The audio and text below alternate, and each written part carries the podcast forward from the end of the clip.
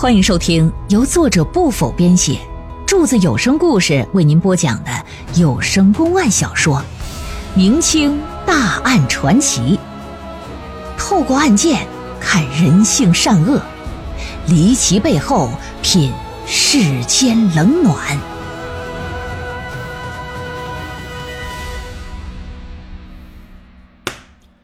这边确定窦小莹真死之后，米长春悄悄返回房间，待了能有大约半个小时吧，便假装啊窦小莹是久去不归，在院子里高喊几声名字，说：“夫人呐，夫人呐！”那他这么一喊，下人们就都给惊动了，纷纷跑过来说：“出什么事了？”说：“啊，我呀想和夫人喝两杯，没想惊动你们，我让夫人去打酒去了。”这么半天没回来呢，下人说：“那啥，我去看看去吧。”来到东厢房一看，酒缸里边泡着呢，心说：“这酒可大补哈，活人脑袋泡的，赶紧拽出来抢救吧。”那人早就死透了，咋能救得过来呀？你别说淹死，那玩意醉也醉死了。米长春也赶紧来到东厢房，假装一副完全不知情的样。看着窦小莹的尸体呀，眼泪当场就下来了，哭的还挺伤心呢。感动的一旁不知情的下人们也是纷纷落泪。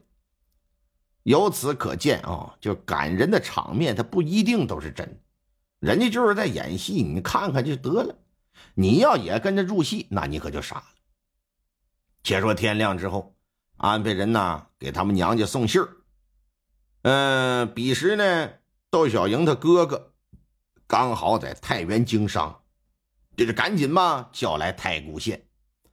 哥哥一听妹妹突然死了，也挺伤心难过。可当得知是死于意外的时候，也说不出个什么。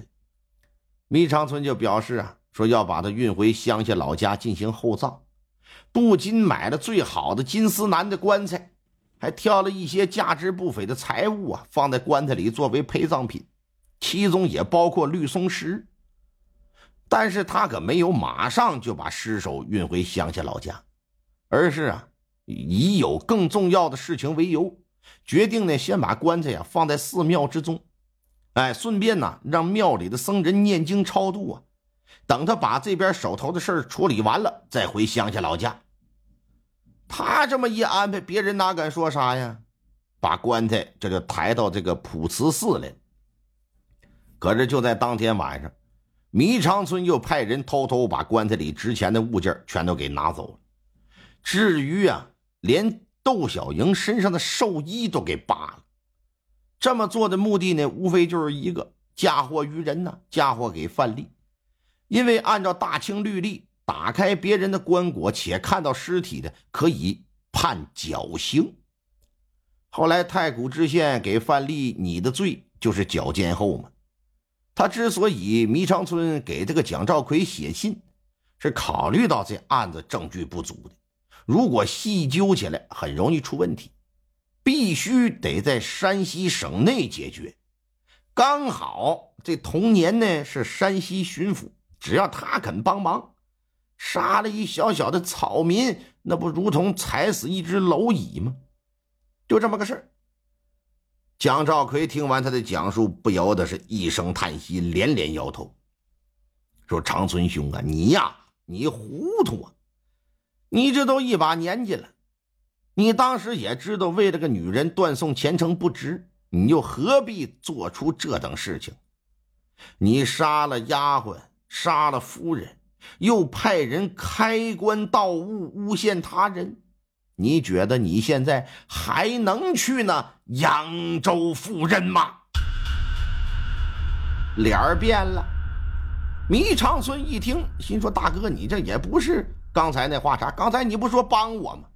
这怎么个事？赶紧扑通一声往地上一跪，说：‘兄长啊，只要你肯帮我，这桩案件呢就可以大事化小，小事化无，最终谁也不知情啊！’哼，你这话说的可不对。”上有天知，下有地知，中间还有你我知，怎说谁都不会知晓啊！范丽与窦小莹乃一对奸夫淫淫妇，你虽未捉奸在床，但却先杀死窦小莹，又想加害范丽，这都是事有可原，可以理解。可你万万不该杀死那丫鬟云翠啊！一点罪过你都不想承担，那是绝对不行的。我既然过问这事儿，你想让我帮你瞒天过海，我万万做不到。可念在你我是同年的份上，你十年寒窗苦读，有今日也不容易。我会尽量帮你脱罪，争取只给你降级，不给你罢官。一看人家都这么说了，自己知道再说啥也没用，只能是任由人家处置。而他能做的也只有一件事，那就在心里默默祈祷，可别栽了我这乌纱帽。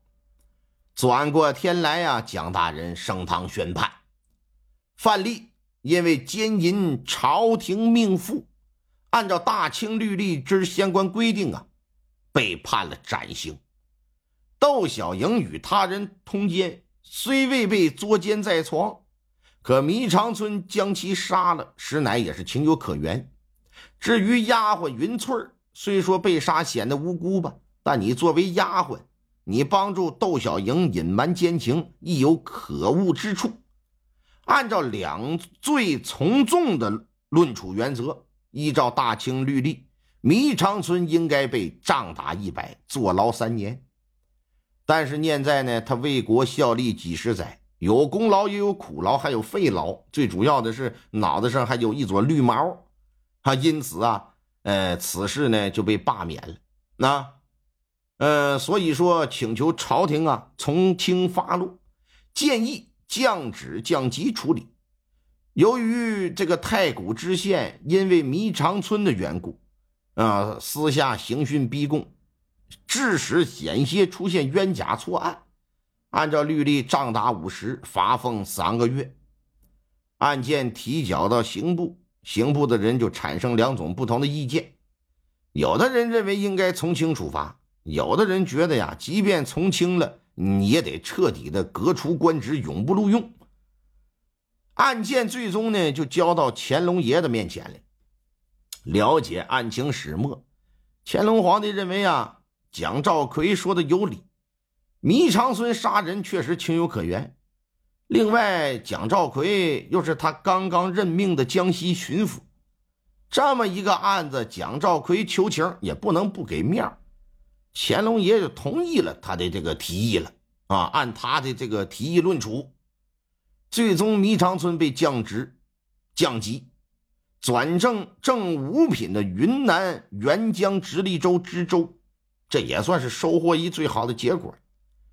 这桩案件呢，蒋兆奎与迷长春作为童年和朋友，在自己的能力范围之内呢，蒋兆奎也算是尽了自己最大的努力帮他脱罪。